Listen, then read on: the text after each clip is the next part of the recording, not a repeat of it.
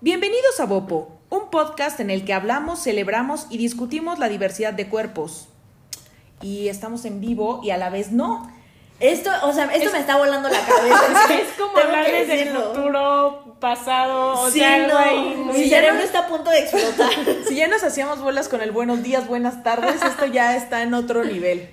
Eh, a ver, para, para quien nos escucha en el- solo en el podcast, tienen que saber que este, esta primera parte del podcast es un ejercicio interesante en el que estamos al mismo tiempo transmitiendo la grabación del podcast Interesante de pensar muchísimo.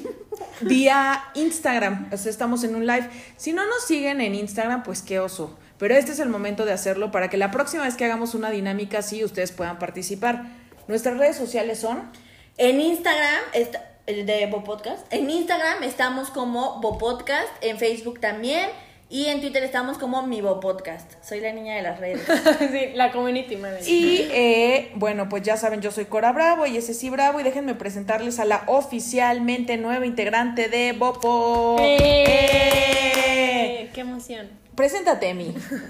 Yo soy Emilia, soy psicóloga y soy body positive y estoy muy feliz de ya ser una mie- miembra, Un miembro, Miembre. miembro oficial de Bopo. eh, porque, bueno, la verdad es que no podemos negar que la pasamos bien, la pasamos bien. Se ha pasado bien, recibimos buenos comentarios de ustedes. Y bueno, tristemente Monty no nos pudo acompañar. Arrobenla, arroba curvas felices. Ella está enfermita y no pudo venir hoy. Pero. De la eh, panza. De la panza, pero sigue, sigue en el barco. Y eh, pues envíenle amor porque eso, está, está malita. De la cabeza, no es cierto. Eh, pues vamos con las primeras preguntas. Creo que ya no faltaría nada, ¿no? No faltaría ningún hueco para quienes nos escuchan. Mi, mira, alguien aquí puso, por favor inviten a Leo Corro. Mm, Vamos a vamos anotarlo, vamos a investigar quién es. Si tú Yo sí lo conoces a Leo Corro, pues. Sí. Ah, no, no lo conozco, pero ¿a qué? Creí que me preguntabas a mí. Pe- Ah, mi- esto es tan en vivo que están a punto de ver, pues que. Pues que Anuar entra y quienes nos escuchan en el podcast, pues no saben lo que está pasando, pero Anuar acaba de entrar en el comedor, que es donde se graba Bopo. Porque es muy especializado esta, Exacto, esta este cosa podcast. está muy tremenda. En fin, Empecemos. Pues vamos a la dinámica de preguntas-respuestas. Eh, a ver, una pregunta que nos hacen frecuentemente. ¿Se debe ser gordo para ser body positive? Incorrecto. Oye, no, pero a ver, nos estamos Ah, mezclando porque no nos están viendo. es que esto es súper complicado. Sí, ya, incorrecto. Ya se había dicho, ya se había indicado. No tiene nada que ver una cosa con la otra. Y tampoco, a mí me gustaría agregar que tampoco, o sea, como que el body positive justo quiere liberarse de todo tipo de etiquetas eh, en, que, en, la que nos han- en las que nos han querido meter a todos, todos. Sí, claro. O sea, justo, pues Emi no es gorda y es body positive. Que creo que eso también fue un- algo cool de que ella estuviera acá para que hubiera más variedad y la gente se sintiera identificada con otros tipos de cuerpo. Que siempre lo digo, sí, el body positive empezó por las gordas porque... ¿Sí? O sea, empezó por- como por lo que habíamos hablado. ¿no? Sí, como Ajá. que mucho, muchos curvy empujaron el movimiento porque pues eso era darle visibilidad a otro tipo de cuerpos porque era buscar, pues por lo que hemos hablado tantas veces acá, el tema de encontrar lugar en el cine, tallas, Que algo te represente y te sientas identificada. Totalmente. Entonces, pues no solo es eso, también el body positive incluye pues a todos los cuerpos, porque ese es el problema del sistema convencional. Pareciera que todos entramos en un molde y todos deberíamos de vernos igual y ser de la misma forma y pensar de la misma manera. Entonces, el body positive justo rompe con eso y es darle visibilidad a todos los Sí, tipos de personas. Porque que los, puer- los puercos, iba a decir, los cuerpos delgados no están exentos a críticas y la Sí, sociedad. es un tema de etnia, de edad, de un montón de cosas más. Siguiente pregunta. Recuerden enviarnos sus preguntas para quienes nos están viendo en el live de Instagram, pues es momento de contestarlas. Otra pregunta que tenemos es, esta te la hicieron a ti hace tiempo y es y tiene que ver con Bopo por el tema de la red, porque nada soporta que uno a veces se sienta bien o vaya en contra de este sistema. Y es cómo le hiciste o cómo le haces para encontrar buenas amigas. Ay, sí, cuando me lo hicieron me, me llegó porque dije, órale, o sea, como que para mí es algo que, pues no sé, o sea, no, no hubiera preguntado, pero entiendo totalmente que la gente se pregunte eso y cueste trabajo encontrar. Pero creo que justo mi círculo de amigues es, somos muy parecidos todos, o sea, como muy transparentes, que nos valga, o sea, como que si yo encuentro una persona que no me está aportando nada, que con, o sea, desde yo sentirme incómoda con ella o insegura, por ejemplo, cuando llegamos aquí, o sea, traigo vestido, yo les dije como, ay, este, no me depilé las piernas y me vale porque pues yo sé que no me van a juzgar, o sea, porque es mi hermana y aunque sí me diga imbécil y todo eso enfrente de ustedes, ¿Es con amor? es con amor y sé que no, y le- que le vale. Y Emi, que es una de mis mejores amigas, también sé que le vale, le vale. Entonces cuando te puedas sentir libre y segura con esas amistades y en confianza, creo que esas son como las cosas principales que yo busco en alguien y que me aporten y yo les pueda aportar también a esas personas. Sí, también yo pensaba como en, bueno, el body positive está también mezclado mucho con el feminismo, o sea, digamos que es como algo muy que va junto, no es lo mismo, pero pues va junto. Y entonces en el feminismo se ha hablado también mucho del concepto de sororidad y de cómo el patriarcado nos pone como este constantes en, en constante competencia con otras mujeres y criticarlas y tal, ¿no? Y que somos como estamos peleando por los hombres y que y por la aprobación masculina.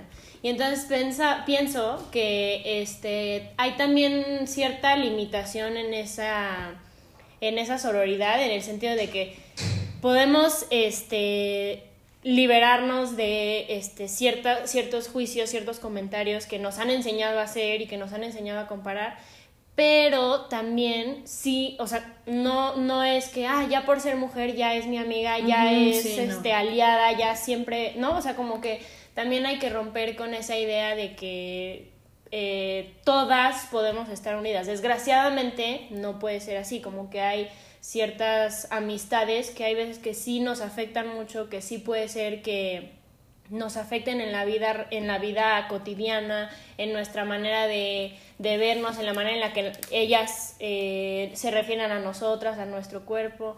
Entonces, como que siempre es importante para mí pensar en lo que nos aportan, como decías, o sea, que, que una amistad aporte de los dos lados y a base de respeto. Yo siempre creo que el respeto es algo básico en las relaciones interpersonales, o sea, en general, no sí, amigos sí, nada sí, más. claro.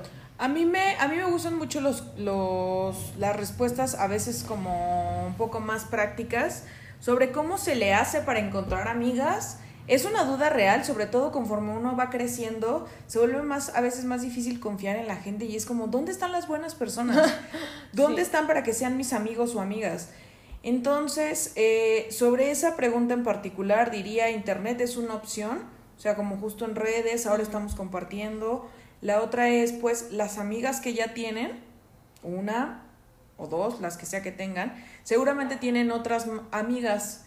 Entonces, debe, yo lo que creo es que así es como he conocido a más amigas chidas, a través de otras amigas. Entonces como que va creciendo esa red de, de gente y casi siempre si a tu amiga le cayó bien a alguien, a ti también te va a caer bien, porque Sí, hay como un criterio ahí. Sí, claro, y como que de alguna manera piensan parecido, o sea, desde metas, gustos así de comida, o sea, como que eh, vas formando y también siento que no hay que tener miedo a soltar. O sea, como que si una también. amiga te cae mal, lo sientes como, no, esta morra me siento incómoda o es muy conflictiva o no me hace sentir bien simplemente, bye. O sea, porque siento que eso cuesta un chorro de trabajo como, como que nos aferramos.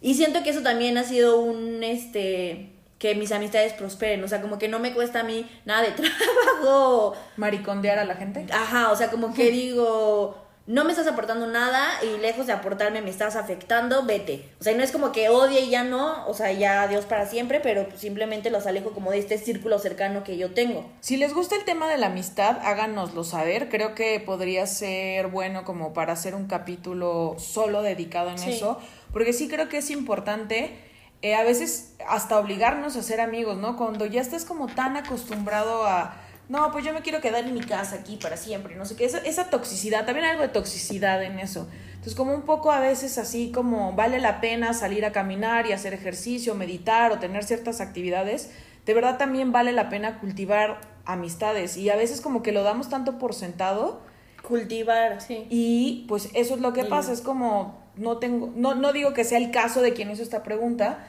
pero es como, oh, ¿dónde está la gente? Pues no está en Netflix, o sea, eso lo garantizo. Eh, Mira, aquí pusieron, de- solo quiero decir Ajá. esto. Dice, ¿harán alguna convivencia próximamente? ¡Ay, esto es Somos muy famosas. Fíjate que Ale Pues. Rodríguez ya se había ofrecido a que algún día la invitáramos a Bopo. Creo que creo que la la, mm, Bopo la invitación debería de estar abierta, ajá, para que después vinieran más de ustedes como a Sí, no manches. aportarle a- al espacio que es de todos, ¿no? Eh, eh, eh, otra pregunta. Esta es, yo creo que es súper para ustedes porque tiene que ver como con la mente y, esas, y sus superpoderes de psicóloga.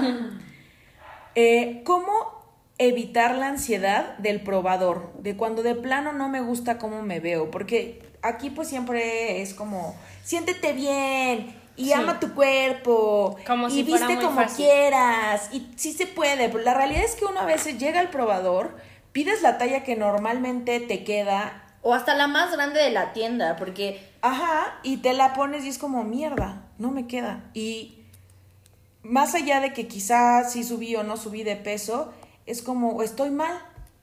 O sea, no estoy bien porque no encajo en, en este estándar. Porque ni siquiera el- la talla más grande me viene bien. Y empieza, empieza la chaqueta. sí. Mm, a ver, ¿quieres decir algo, Amy, tú? Este, sí tengo una idea, pero mejor empieza tú para Ok. yo acomodarlo. Aquí somos muy educadas, ¿ven lo que les decimos? No, pues yo entiendo, o sea, esa parte de ir a comprar es re complicada, o sea, es súper fea. Bueno, hace mucho que ya no lo sufro porque body positive, pero lo que a mí me funcionaba, y de hecho fue, un- alguna vez lo platicamos nosotras, que esa plática me acuerdo que me ayudó mucho, pero el pensar que yo no soy la que está mal, o sea, que mi cuerpo eh, no es el que está mal, sino las tallas de las tiendas, o sea, no sé si ubican estas como experimentos sociales que han hecho de que se ponen la misma talla, o sea, compran la misma talla, se prueban la misma talla, perdón, en diferentes tiendas y así en una les queda bien, en otra, o sea, ni siquiera entran, en otra súper grande. O sea, ese es un claro ejemplo de que nosotras no somos las que estamos mal. O sea, son las tallas y cómo al mismo tiempo eso es como, no, ¿cómo voy a hacer una talla más grande? No, no va a quedar bien con mi tienda o eso no está bien, no sé qué. Entonces hacemos tallas pequeñas. Y alguna vez ya lo habíamos hablado, creo que en un podcast, de que incluso hubo una demanda a Sara porque sus tallas no correspondían con lo que decían. O sea, la S era XS, la M era S, la L era M. Y entonces, no sé si han ido a Sara últimamente, hace como un año, pero ya incluso ya pusieron XL de este, de este Hasta que les 2X. cayó. Órale, eso yo no me he encontrado, porque seguramente las personas compran esas tallas porque pues hay ese tipo de cuerpos, entonces se acaban y no me eh, Te juro que sí, o sea, XL, XL, vuelan. Sí, claro, pues Sí. es que también tienes que ver el país en donde estás, o sea, latinas son caderonas, o sea, es otra genética. Obviamente si vas, no sé, España, es otro tipo, es otro tipo de genética, de comida, o sea, tiene que ver muchas cosas sociales en eso. Y también algo que me ha ayudado a mí es como que tengo mis tiendas de ¿cómo se dice? Como de fijo, o sea, que ya sé que voy a encontrar ahí siempre pues. de confianza. O sea, que es como Navy, Forever 21 Plus Size, H&M, o sea, como que esas tiendas sé que ahí voy a encontrar. Ah, American Eagle también tiene sección de tallas grandes. Pero, por ejemplo, es muy triste, pero pues es la realidad y como que es algo que digo, ya no, o sea, ¿para qué voy a eso ya? Pero, por ejemplo, eh, Bershka, Pull&Bear y todas esas, o sea, hace un siglo que yo no compro, ni siquiera entro a ver ahí. O sea, pues accesorios nada más, pero... Entonces como que eso también me ha ayudado de... Pues no, o sea, yo sé que... Y no es que yo esté mal, yo sé que estas tallas no están hechas adecuadamente, no voy a ir a meterme ahí, a deprimirme y a sentirme mal. Para mí la red de apoyo es importante, o sea, es más, cuando a veces ni siquiera tengo que esperar a ir a una tienda para mal viajarme, a veces me pasa que eh, pues un pantalón de mezclilla está recién lavado, me lo pongo y es como, no, no me queda, no tengo nada que ponerme hoy. Y es horrible empezar el día así, pero seguramente les ha pasado. Y si no, pues qué padre. De que casi te pones a hacer sentadillas ahí para que Ay, sí, es horrible. Entonces lo primero que hago, o de las primeras cosas que hago es decirle a mi hermana, es como, dude, me acabo de poner un pantalón y no me queda, me quiero matar. Y yo de que Cori está recién lavado. Ajá. O Anuar también me ayuda mucho en eso. Es como, no, pero a ver, espérate, no sé qué. Ahorita lo vamos aguadando y así. Entonces, como que. Y jalándolo. como que eso, tener una red de apoyo siempre, siempre es bueno. Y bueno, a mí me gustaría como eh, sí poner el foco en que no es algo individual, que no es tu culpa sentirte mal, que no es tu culpa sentir ansiedad, que no es, eh, o sea, el sistema está hecho para que tú pienses que es tu culpa y que tú saliendo de ese probador digas, tengo que hacer dieta, tengo que hacer ejercicio, me veo pésimo, ¿no? Como que esa es la estrategia del sistema.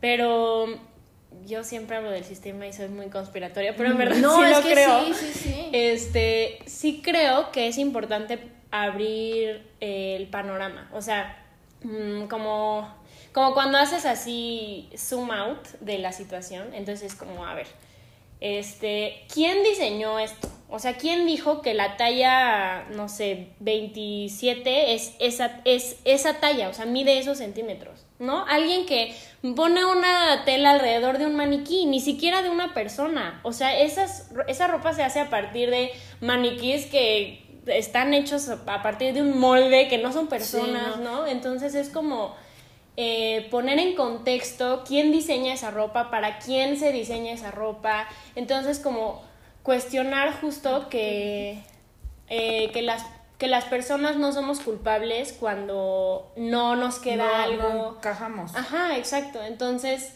eh, pensar mucho en, bueno, ya, pues sí, así básicamente perdieron un cliente, adiós, ¿no? O sea, 100%. pensar, no, este, no es culpa mía que a mí no me quede, ¿no? O sea, yo soy el cliente, yo pago por esto, no tengo por qué sentirme mal si es un servicio que yo tengo que, que recibir, pues, o sea, yo todavía, o sea, me está haciendo sentir mal y aparte, este, creo que es mi culpa, o sea, no.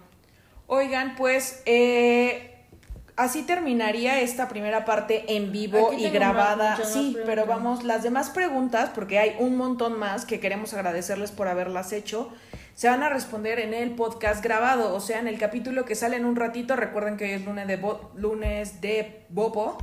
Entonces ahí pueden, ahí pueden escuchar el resto de las preguntas contestadas. Si tienen más, déjenlas ahorita y las contestamos. Eh, quería saludar a Ana Arismendi que se conectó, invitada y amiga de Bopo. Hoy también sale su podcast, entonces échenle un ojo de qué tiene hambre tu vida. Y eh, pues gracias por haberse conectado. Ahora saben un poco más cómo funciona esto. Quienes nos están escuchando en el, pod- en el podcast, espérenos. Ahorita viene la siguiente parte. Gracias.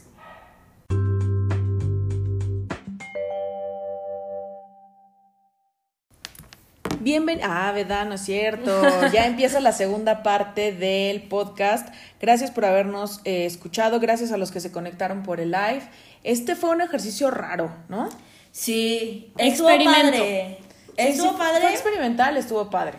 pero sí fue complicado para mí. Y cada vez que hagan ustedes eh, preguntas, pues sepan que sí las leemos y sepan que nos dan ideas para hacer más episodios y como para pensar hacia dónde deberíamos de llevar más o menos el podcast. De hecho, pues ya lo platicábamos en la primera parte, un poco la presencia ya definitiva de Emi es eso en, en respuesta a que notábamos que gente que no necesariamente era curvy, era como, bueno, pero entonces esto sí es para mí o no, o qué. ¿Sí se puede o no se puede? Sí puedes entrar, ¿o no? si estoy invitada o no. Entonces, este, muchas gracias por participar. Tenemos, como les habíamos platicado ya, más preguntas que nos han hecho, que eh, nos, nos hicieron también en el live. Entonces, a ver, sigamos con esto. Incluso si una, una pregunta que hacen, este, como que dicen, no que no la contestaron, puede ser que es porque hubo un- todo un podcast de eso, porque creemos que da más material y más. Sí, de hecho por ahí preguntaban libros body positive para saber más de esto. En el capítulo 6 hablamos de eso. Por mencionar algunos, pues eso, está el de Will Oversize, que todo el tiempo lo recomendamos acá. También está Idiotizadas. Eh, si nos siguen en Instagram, por ahí uno de los posteos están las portadas de los libros que nosotros recomendamos. Eh, Monty, por ejemplo, habló en su momento del de Amy Schumer y sí son varios, ¿eh? Y la verdad vale la pena como para entrarle con más formalidad al tema. Eh, ¿qué, otra, ¿Qué otra pregunta habíamos dicho? Que, ah, esto ya lo habíamos dicho antes. Este. Ah, mm, bueno, no ha pasado, pero pasará. Justo por ahí alguien nos dijo que cómo, dónde, si hay alguna, era algo así la pregunta, si había un límite o había una frontera entre el body positive y como algo en contra de tu salud, en realidad, pues no. Pero justo estamos preparando un episodio muy buenísimo sobre las, ajá, el body positive y la salud en distintas tallas, que creo que les va a interesar, porque vimos que aprendió mucho también el de mindful eating. Y también este, había unos que preguntaban si este, hay otro tipo de complejos, digamos, eh, que pueden entrar en el body positive, como la estatura, o que si no necesariamente puedes o sea, debes de ser mujer para estar en el body positive. También, puede- este, pues hemos dicho, ¿no? Ajá, que hombres, mujeres, de todas las edades, de todas las etnias, de todos los Estaturas, contextos. colores. Sí, sí hay algo incluyente, justo es el body positive, porque pues de eso va de darle visibilidad a los cuerpos. De hecho, no es por también adelantarles nada, pero sí.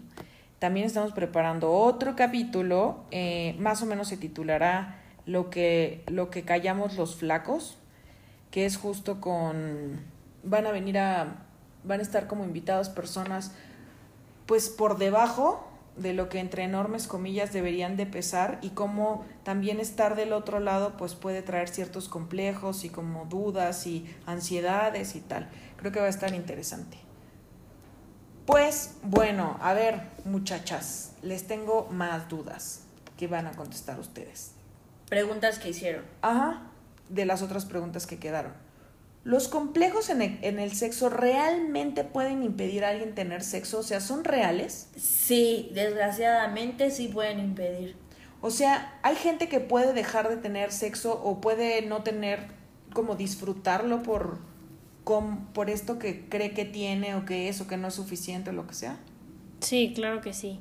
Como que em, trataré de explicarlo en el sentido de que ah, todos tenemos una identidad, todos tenemos un autoconcepto y ese autoconcepto es em, hacia muchos lados, ¿no? O sea, como cómo soy yo eh, siendo hija, cómo soy yo en el trabajo, cómo soy yo en la escuela, etcétera, ¿no? En todas nuestras áreas de la vida.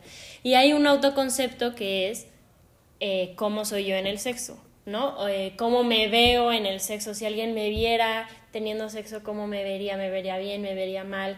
Eh, todo tiene que ver con, pues, con la mente, básicamente, porque así existimos. Entonces, eh, justo estos complejos lo que atacan son ese autoconcepto. Entonces, eh, tienen una repercusión directa en cómo es nuestro Desempeño. desempeño sexual. Entonces es justo, claro que son reales, claro que son causantes de muchísima falta de, eh, de disfrute, de, de confianza en uno mismo. Entonces justo como que eh, atacar esos complejos, cuestionarlos, ver de dónde vienen, este, y Si realmente está, o sea, es lo que estás pensando, o sea, ¿cómo? Sí, si es realmente lo que estás pensando, lo que tú estás viendo o tú lo estás, o sea, te estás ju- juzgando, o sea, estás siendo tu juez, tu propia juez, pero siendo muy mala. Yo tenía una pregunta, esta no estaba incluida, pero no recuerdo si la contestamos la otra vez. ¿Los complejos sexuales están ligados como con dismorfia eh, o no, o sí, o no? Sí, Sí. está ligado todo. Es que el origen, pues, el origen de todo es la mente, básicamente. Entonces, tú este, creas una realidad a partir de lo que piensas. Entonces, o puedes pensar, eh, soy la peor, qué horrible, este, soy ridícula, soy patética, ¿no? Y entonces eso se va volviendo una realidad porque tú lo estás haciendo, tú lo estás pensando Oh. constantemente. Va, va de muchas cosas, o sea, desde lo físico, o sea, como lo que dices de dismorfia, por ejemplo, si yo soy una persona con dismorfia y yo veo, este, no sé, mi, mi- mis pechos, siento que están muy caídos o no sé qué, o sea, bien, eh, con la dismorfia tú lo ves, lo El exageras triple. mal, o sea, puedes exagerarlo, ver algo que no es así. Entonces, a la hora de eso, pues, de tener, de eso, de tener sexo, pues de que tú estés pensando en eso de, de, no, es que mis chichis están súper caídas y las va a ver y qué oso, y, no- y eso no te está dejando disfrutar. Entonces puede ser eso físico o también puede ser como pensar en la persona con la que estás teniendo sexo, o sea, como está disfrutando, lo estoy haciendo bien, qué estará pensando, o sea, ya no Seguro solo... lo estoy haciendo mal. Ajá, seguro lo que tú estás pensando, o sea, como que ah, es algo Oh. terrible, o sea, sino también lo que está pensando la otra persona. Entonces estás teniendo ahí dos cosas en tu cabeza que no te están dejando disfrutar. Y según yo, para coger lo peor es pensar. Sí, ¿no? sí. O sea, no sirve mucho. Vaya, vaya. Pero pues sí, o sea, la respuesta es sí, sí, sí afecta. Y sí son reales. Y hay que cuestionarlos. ¿eh? Sí, porque creo que trabajarlos. a lo que se refería la persona que hizo esta pregunta es que de repente lo pensó que quizá eran como más anecdóticos, como típico que todas nos sentimos y no, o sea, realmente es un problema para muchas personas. Sí, como adquiridos, ¿no? Otra pregunta y me encanta. Técnicas para controlar la ansiedad de comer. Terapia. Sí, claro. Ana Arismendi. Pues a mí lo que me ha funcionado es detectar cuando es por ansiedad y cuando es por hambre. O sea, siento que eso ha sido como lo que más me ha ayudado porque de ahí eh, puedes trabajar con eso. O sea, siento que si aprendes a escuchar tu cuerpo y a sentirlo es muy claro cuando es por hambre y cuando es por ansiedad. Lo difícil es detener esa circunstancia. Entonces siento que ya que lo tienes como detectado, es intentar desviar esa, o sea, la ansiedad es lo que estás pensando, o sea, poner, concentrarte en eso. Entonces siento que cuando desvías tu atención a la comida, o sea, de quiero comer no sé qué, puede ayudar bastante, o sea, como que, a ver, estoy sintiendo ansiedad, o sea, realmente no tengo hambre, o sea, puedo estar sin comerme ese chocorrol y no me voy a desmayar ni me va a pasar nada, entonces te pones a hacer otra cosa, o sea, tienes que buscar como actividades o cosas que, o sea, no me refiero de, bueno, entonces ya tengo ansiedad por comer, ya me voy a mi yoga, o sí, pero por ejemplo, yo es como, bueno, me voy a poner a hacer mis mascarillas, O tú ordenas, ¿no? o, ajá, o yo soy una obsesiva con ordenar las cosas, entonces, por lo general cuando, o sea, las cosas están ordenadas en mi cuarto han sido cosas que tengo ansiedad por comer, o sea, que digo como, no, es que esto es hambre, o sea, me voy a poner a ordenar esto o a sacar estas cosas que tenía pensado o lo de la ropa a ver que ya no me pongo, entonces desvío la atención en, de, por comida a, a otras cosas. Porque, ju- ay, Ah, perdón. no, no, sí. Porque justo cuando eh, piensas en eso, estás llevando toda tu atención a, A justo eso. Entonces es un ciclo interminable de no poder salir, ¿no? Sí, claro. Y hay veces que no se va a poder, pues, o sea, que vas a comerte mil cosas y vas a decir como chin, no sé qué. Y siento que en lugar de lamentarte como, no, es que porque lo hice, es lo peor, ahorita me voy a ir a vomitar, es como pensar qué te llevó a hacer eso, o sea, qué estabas haciendo en ese momento que dijiste como, no, necesito ir a comer, o sea, qué no está bien en tu vida en ese día, qué fue lo que te llevó a comer eso, o sea, ya no reprocharte que lo comiste, sino intentar solucionar y, e identificar por qué fue eso que, o sea, lo que hiciste. O sea, Sí. por qué pasó eso. Eh, esos serían como atracones. Sí, los atracones. Esos serían atracones. Y bueno, hablando de casos más como de hambre, o sea, de cuando uno come sin o no alcan todavía no sabe detectar ese nivel de saciedad. En el episodio de Mindful Eating justo hablamos Mm, varia es- cosa de eso. Escuchen ese episodio, creo que puede ayudar bastante. Y es de trabajo, o sea, creo que toda, toda la chamba de la mente es un constante entrenamiento y es leer, aprender, escuchar, rodearte de gente eh, que sabe del tema. Conocerte, o sea, siento que conocerte es... Y, y, y es que cuando la mente es, a ver, ya suena súper hippie, pero es tan intangible que por eso también es difícil de saber como ya. Manejarla, No es como, controlarla. por ejemplo, cuando haces ejercicio como físico, que es de, ok, ya me marqué, Sí. o ya... per- Por eso es que también esta parte de perder el peso se clava tanto en el tema de los kilos, porque es numérico y es medible. Sí. Y, y el tema del mindful eating y del- de controlar la ansiedad y de combatir todos estos trastornos, pues no se miden así, no hay un número que es como, bueno, tu grado de ansiedad 8 ahora está en 7, sigue esforzándote. Sí, claro, y por eso la narrativa es lo máximo, porque justo lo externalizas y lo pones como una cosa para poder trabajar más fácil con eso y no que solo sea algo que tienes. Como de repente, bueno, a mí me, para, me pasaba con el psicoanálisis, que era un- una abstracción ahí Pero ponlos en contexto. O sea, de la narrativa, porque no es un concepto o un, algo que sea muy común. Ah, sí, sí, sí se refiere a la terapia narrativa, sí, no vayan a pensar como a, a la los cuentos, ¿no? A la narrativa. Sí. Sí, sí, sí, que ya les habíamos comentado en alguna historia de Bopo, ¿no? Creo, de que en Casa Tonalá pueden ir a tomar sesiones únicas de narrativa, que habla, es, la narrativa es una corriente psicológica y justo se trabajan los problemas así, o sea, externalizándolos para poder conocerlos mejor y trabajar con eso. Ah, ah bueno, a ver, dilo. Este, pensaba en esto que decías de que la mente es difícil ponerla en algo tangible.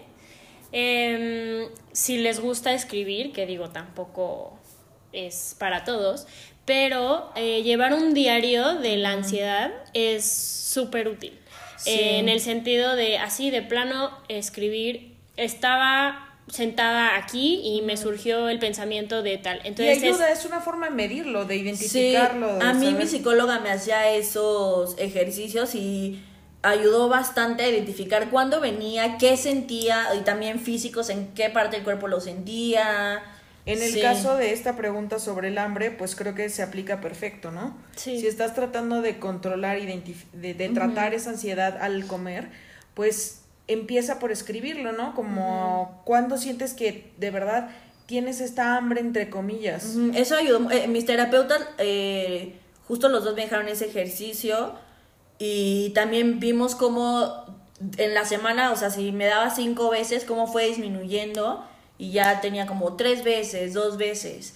También siento que es importante aclarar esto porque, o sea, un atracón no es como, ah, me eché un chocolate y no, ya soy la peor que siento que a veces pasa mucho. Son atracones cuando estás comiendo algo que lo, o sea, que una cantidad de comida, de cosas chatarra, lo que sea, que lo puede comer dos personas más o tres. O sea, que te comiste lo que tres personas lo pudieron haber comido. Porque no nada más es como de, ah, ya, el chocolate chino. O sea, que sí, piensa porque lo hiciste. Oye, además Sí fue por parte ansiedad, de pero- la gordofobia siento que ha confundido un poco estos conceptos, ¿no? De, güey, me di un atascón y es como, no, en realidad solo comiste, igual comiste más de lo que querías comer, Ajá, pero o de lo no que estás acostumbrada a no, comer. eso no fue un atracón, güey. Pero sí, atracón es eso. Ya, ese es un buen punto. Y eh, hablando también justo de tiempos y técnicas, preguntan, ¿cuánto tiempo te tomó o les tomó eh, amar su cuerpo, aprender a amar su cuerpo? Pues es- Infinito. Sí, yo no diría que podría, que, que se diría cuánto te tomó. O sea, es actual, ¿no? Sí, de todo, o sea, de todos los días. Y si la pregunta se refiere a qué, en qué momento lo hice, fue hasta que toqué fondo. o sea, hasta que dije esto no puede seguir así. Y es de todos los días. O sea, no, no tengo ahorita de que, ah, pues mira, fueron dos años en los que no, porque sigue siendo. O sea, es un trabajo que. Igual que como lo decimos ahorita, no es como un número, de- ya llegué al número 10 de Body. Positive y ya me quedé ahí. Sí, No sí, sí. es Algo que También me imagino que se refieren a que no, de un día a otro no pasa. O sea, no es como, ay, no, soy maravillosa y me siento súper bien. No. No, es una chamba de conocer, o sea, creo que el camino de todas ha sido como conocer que existe esto y pues empezar a informarte más y a ver que, pues sí, que hay otras formas de ver tu cuerpo y de disfrutarlo y de, y de rendirle homenaje de distintas formas. Y hasta saber que personas que este, estudian muchos temas relacionados con eso, que escriben libros, que dan conferencias, hasta esas mismas personas dicen, hay veces que no me quiero parar de la cama también y no me gusta cómo me veo en tal vestido o lo que sea, ¿no? O sea, como que es algo de todos los días y una lucha que no es como un camino, una meta donde... Ajá, o sea, como que no es como yo te voy a pasar mi poder de body positive y que ahora lo que me gustaría, ¿eh? Sí, sí, estaría bueno, pero no es así. Eh, y bueno, aparte de, a veces aplican la de más que una pregunta, yo tengo un comentario. Y también se los agradecemos mucho porque pues al final restauran el alma de uno. Y eh, Ceci y Emi ah, tienen unos, unas historias súper padres que ustedes nos han compartido. Sí, a ver Emi, comienza. Eh, nos comparten Mm, acabo de terminar el episodio, episodio 3 y tengo una mezcla de emociones. Les cuento un poco. Hace 10 años empecé mi camino de bajar de peso y en 15 meses había bajado 60 kilos y desde ahora ha sido una estira y afloja para mantenerme saludable. Hace un mes empecé con terapia psicológica porque llegué a un punto donde entendí que mi motor para bajar de peso era sentirme aceptada y la razón para mantenerme en un peso normal, entre comillas, siempre fue el miedo a volver a engordar. Ya llegué al punto donde no quiero hacer más dietas, pero estoy evidentemente subiendo de peso. Les cuento esto porque entendí que la meta no es bajar de peso, la meta es cuidarse y quererse. Mm. Ah, eso es muy bonito. Sí, y creo que su conclusión es bastante buena y ahí es muy claro que la terapia le ayudó bastante y... Y por eso siempre la promovemos acá, ¿no? Por eso siempre la promovemos. Ya, ya hemos dicho que hay diferentes, o sea que no tienes que gastar los millones si no, o sea, si no los tienes, si no tienes esa posibilidad económica de hacerlo, hay otras opciones como Casa Tonalá. Casa Tonalá y hay otras organizaciones y si no, eh, bueno, ya las pegaremos, pero también le pueden preguntar a Ceci y a Emi de estos lugares y espacios que hay, pues pues en México, pero si, si Incluso tienen de otros, les, les, les, investigamos donde más hay lugares con terapias accesibles. Sí. Eh, a mí una historia, a mí me mandaron una historia igual súper bonita porque fue como, ay, estamos logrando un cambio. Es de una chica que vive en Morelos. Entonces ella me hablaba de eso, o sea, de que ella ha tenido como todo, eh, toda la vida problemas con su sobrepeso y no sé qué, y problemas porque, lo digo, o sea, sí, porque han afectado a su vida, o sea, socialmente, en, personalmente, o sea, su autoestima en todo. Y entonces ella hablaba de que justo al encontrar estos blogs como blogs, blogs de personas que escriben sobre body positive, de encontrar eh, mi cuenta en Instagram, se dio cuenta que no, o sea, que eh, nada de, la de lo que le han dicho en la sociedad. Ella habla mucho de que justo en Morelos, en Morelos como por ser un pueblo... ¿Morelos o Morelia? Morelos. Morelos. Ah. Por ser un pueblo, ella sí dijo todo, ¿eh? Sí, sí, sí, no, es que yo me confundí, perdón. Este, pues era más complicado salir de eso, porque era como, no, pues es que tú debes estar súper delgada y bien arregladita y maquillada y no sé qué, para encontrarte al novio y al esposo y luego tener los hijos. Entonces que pues ella le costó más trabajo, o sea, lidiar con todo eso, con la sociedad, con su pueblo y que pues... Ah, ella, ella también decía mucho que le costaba trabajo no tener como aliadas de body positive, que porque ella leía acá blogs, decía como, no, pues que están estas juntas o que están, hicieron este equipo o este grupo y que ella no encontraba a alguien así allá. Entonces que decía como, pues ¿cómo lo voy a hacer yo sola? Y es más complicado. O sea, como que ella sentía que tenía barreras para no poder salir totalmente a disfrutar su cuerpo y su vida. Y que cuando encontró que... Pues no puedo echarme flores, ¿verdad? Pero pues sí. que yo lo estaba haciendo sola. O sea, que yo no tenía como un grupo de personas. Ahora ya lo tengo, que es Popo. Este, dijo como, no, pues sí se puede y lo voy a hacer y me voy a querer y pues eso, me escribió como contándome su historia de que está en este proceso de aceptación y amor propio. Mm, qué bonito. Sí. Ah, y me dijo que empezó a ir a terapia psicológica. Ahí nomás lo dejo. Generando fuentes de empleo también. Sí, sí, sí. Y justo me gustaría como decir que no estamos solas, o sea que gracias a ahora sí que el Internet y las conexiones, nos podemos eh, mantener juntas y conocer a través de, o sea, sin importar la distancia, el horario lo que sea, ¿no? Entonces como que justo no estamos solas. Y, que justo fue también lo que le contesté, o sea, le dije como, yo soy tu equipo ahora, venga. Pues muy hermoso.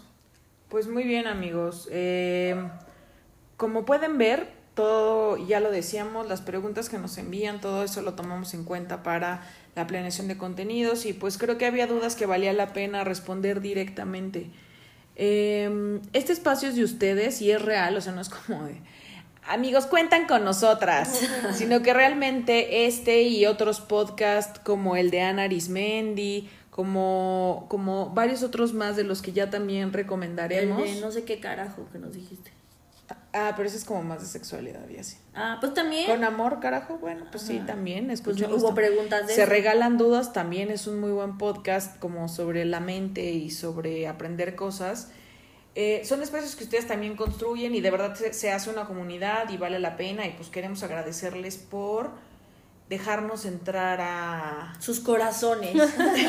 y a sus Spotify y a sus iTunes y a cual sea la plataforma por la cual nos escuchan. Eh, pues este fue el capítulo 16 de Bopo.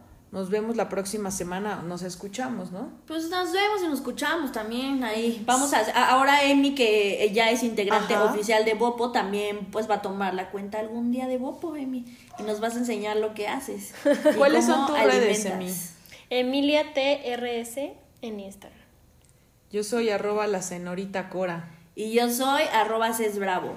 Y a Monty la encuentran en arroba curvas felices. Ella, pues como ya les habíamos platicado, está enferma, le No mandamos... está desaparecida, anda de pachanga. Le mandamos un abrazo porque pues se sentía mal. Nos vemos la próxima semana. Bye. Bye.